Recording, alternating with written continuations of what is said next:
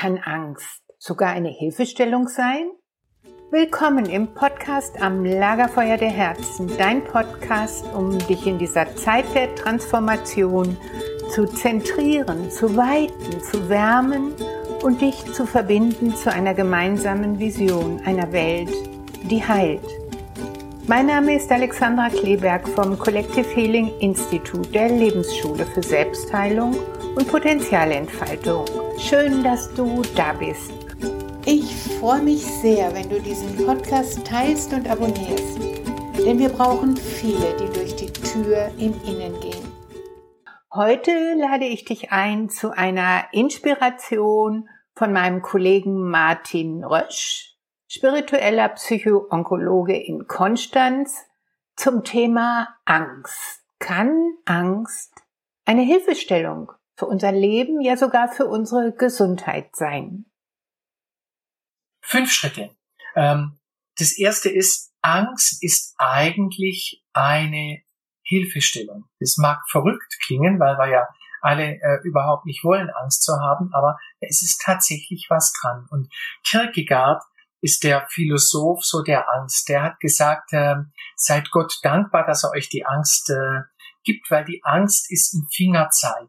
Und ähm, wenn man auf das schaut, wovor man Angst hat, ähm, dann gibt es auch eine andere Möglichkeit, dass man nämlich genau in die andere Richtung schaut. Warum habe ich denn Angst davor? Und da möchte ich nachher kurz drauf eingehen. Der zweite Schritt ist, was sind denn unmittelbare Hilfestellungen bei Angst? Und das Angst oder eine Panikattacke, das unmittelbarste, äh, was helfen kann, das ist, wenn man ausatmet. Also ich habe so eine, eine Panik, ich weiß nicht richtig, man atmet aus und dann hält man den Atem an. Einfach den Atem anhalten. Und innerhalb von fünf, sechs Sekunden äh, fokussiert sich wieder alles in der Präsenz. Und man, man atmet aus, man hält den Atem an und, und dann atmen wir wieder ein. Ne? Das hilft euch unmittelbar mal rauszukommen aus einer, aus einer äh, aktuellen Panik. Das Zweite, was unmittelbar hilft, ist ähm, diese Klopftechnik. Obwohl ich diese fürchterliche Angst habe, gleichwohl liebe ich mich und achte ich mich, wie ich bin. Und das sagt er dreimal. Er kennt den Prozess, ich wiederhole jetzt nicht und dann ausatmen. Und es nimmt die Angst nicht weg. Aber wenn die Angst eine Intensität hat auf einer Skala von 0 bis 10 und 10 ist das Maximum Vorstellbare. Und ihr stellt fest, jetzt habe ich eine Angst von 8. Also die füllt mich komplett aus. Obwohl ich diese unglaubliche Angst habe, gleichwohl ich liebe und ich achte mich, wie ich bin. Ihr werdet es schaffen. Ich garantiere euch, das von acht runterzubringen auf fünf oder auf vier. Es wird nicht weg sein, aber es wird in der Intensität richtig, richtig äh, runtergehen. Das ist so die zweite, äh, der zweite Tipp, wie man unmittelbar was machen kann gegen Angst. Und das dritte ist dann, wie wirkt die Angst? Ja, die Angst ist oft äh, etwas, was was ich nicht weiß. Es gibt eine Furcht, ich habe eine Furcht vor einem Hund, der bellt, der mich jetzt unmittelbar beißt, aber Angst ist so ein bisschen diffus. Und Angst hat was zu tun mit Ungewissheit.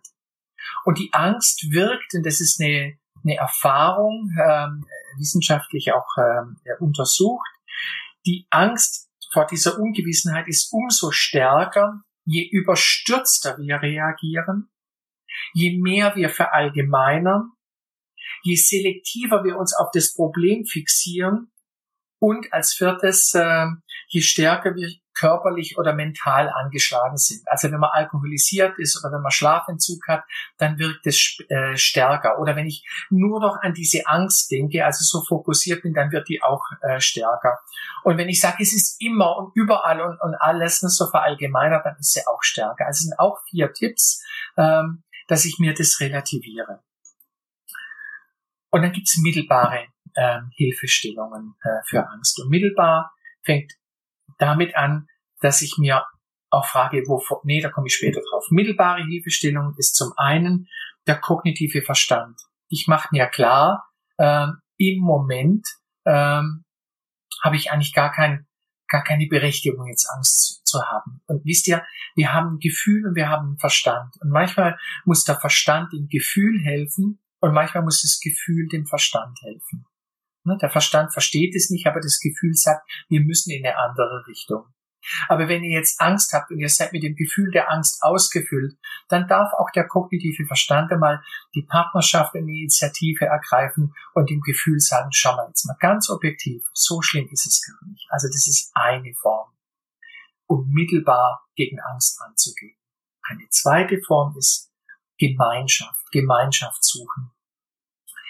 Eine Freundin aufrufen, mit einer Freundin es besprechen mit irgendjemand. Sobald ich jemand anrufen, sobald ich mehr wie allein bin, reduziert sich Angst auch schon. Gemeinschaft ist ein ganz wichtiger äh, Teil, Angst zu reduzieren. Und das ist eigentlich auch das Schöne, wenn wir in solchen äh, Gruppen sind. Wir haben Angst, wir haben Tumore, aber wenn ich sehe, dass andere das auch haben, ich bin in der Gemeinschaft, dann ist es schon leichter tragbar. Das dritte ist das Wort Vertrauen. Also manchmal haben wir kein Vertrauen. Aber wenn ich mir dann überlege, äh, ich habe schon so oft Vertrauen gehabt äh, im Leben. Ähm, und man erinnert sich an Sachen, wo Vertrauen da war und dass ich das habe, dass ich das schöpfen kann. Vertrauen ist ein wirkungsvoller Mechanismus, der Angst reduzieren kann und deutlich schwächen kann. Also sich einfach auch wieder überlegen, ich habe Vertrauen grundsätzlich und dann mobilisiere ich diese Kraft. Der vierte Punkt ist, Co-Emotionalität zulassen. Ich habe meistens nicht nur Angst. Äh, wenn ich da richtig hinspüre, dann spüre ich auch vielleicht eine Traurigkeit oder ich spüre eine Wut. Ähm, und eine Wut ist auch manchmal was ganz Hilfreiches. Eine Wut ist eine Emotion, die mir hilft, wieder in Aktion zu kommen. Also dann reinzuspüren, was schwingt denn noch mit äh, neben der der reinen Angst. Und das andere wahrzunehmen, lenkt ein Stück weit ab, gibt manchmal auch schon eine Hilfestellung, macht den Möglichkeitsraum breiter. Ich habe euch vorher gesagt, Angst ist umso stärker, je fokussierter ich sie betrachte. Also wirkt entgegen der Fokussierung. Ein weiterer Punkt ist Körperlichkeit. Einfach mal konzentrieren auf den Körper. Ich habe Angst, ich bin ganz ausgefüllt, aber sehr interessant, wie wirkt es denn im Körper? Ah, ich atme sehr schnell, ich merke, wie mein Herz spürt. Und in dem Moment, wo ihr den Körper äh, anguckt, den Körper analysiert, seid ihr mit einem kleinen Teil eures Bewusstseins in der Metaebene und schon nicht mehr in der Angst.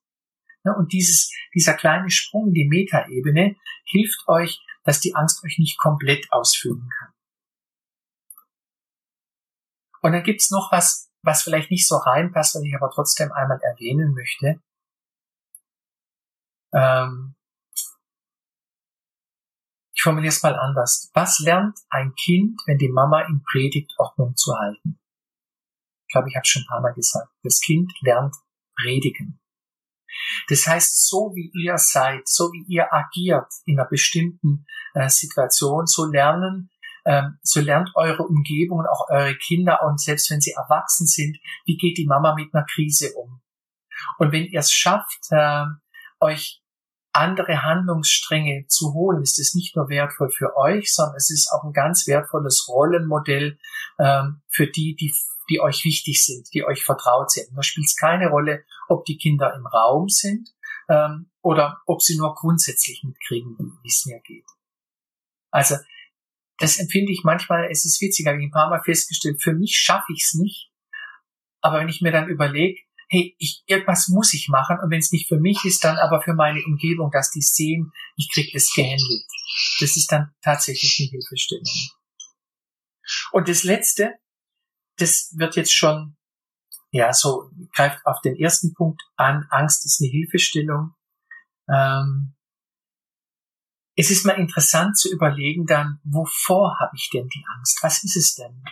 Und es ist oft in, in vielen Fällen ganz unterschiedlich ist. Das kann nämlich sein, es ist Angst vor Ungelöstem. Das kann aber auch sein, es ist Angst vor Alleinsein. Oder wenn ich dann genau gucke, es ist eigentlich eine Angst um andere, ne, um meinen Mann, um meine Kinder.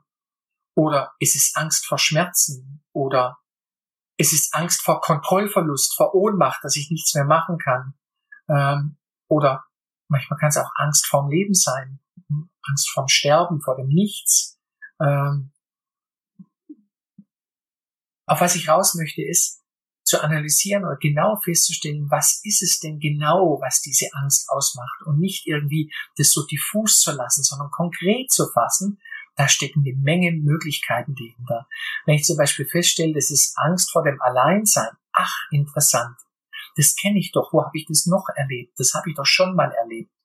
Und dann kann sein, dass hinter dieser Angst äh, sich ein Mechanismus äh, äh, ergibt, aufruht, ein Muster, äh, das auch in anderen Lebensbereichen schon war. Und wenn ich das entdeckt habe, dann habe ich ganz viele Ansatzpunkte. Dann war diese Angst ein Fingerzeig zu gucken, was sind denn die eigentlichen Ursachen. Es geht ja jetzt gar nicht um diese Angst, die jetzt im Moment ist. Die ist nur Ausdruck für etwas anderes, was gesehen werden möchte. Und das ist das, was der Kierkegaard meint. Nehmt die Angst als ein Fingerzeig, den euch Gott geschickt hat. Der war gläubig, ne? der war Evangele äh, in ähm, 1800 sowieso.